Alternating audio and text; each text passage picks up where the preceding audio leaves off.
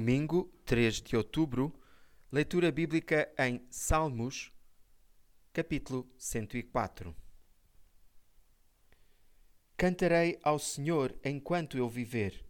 Cantarei louvores ao meu Deus até ao fim da vida. Seja-lhe agradável a minha meditação.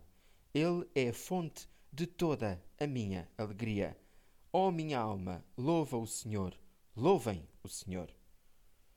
Muitos carregam os seus deuses, obra das suas mãos, outros tantos questionam: Quem é Deus?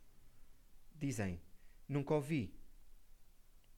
O salmista leva-nos a ver o Senhor Deus em toda a obra da sua criação.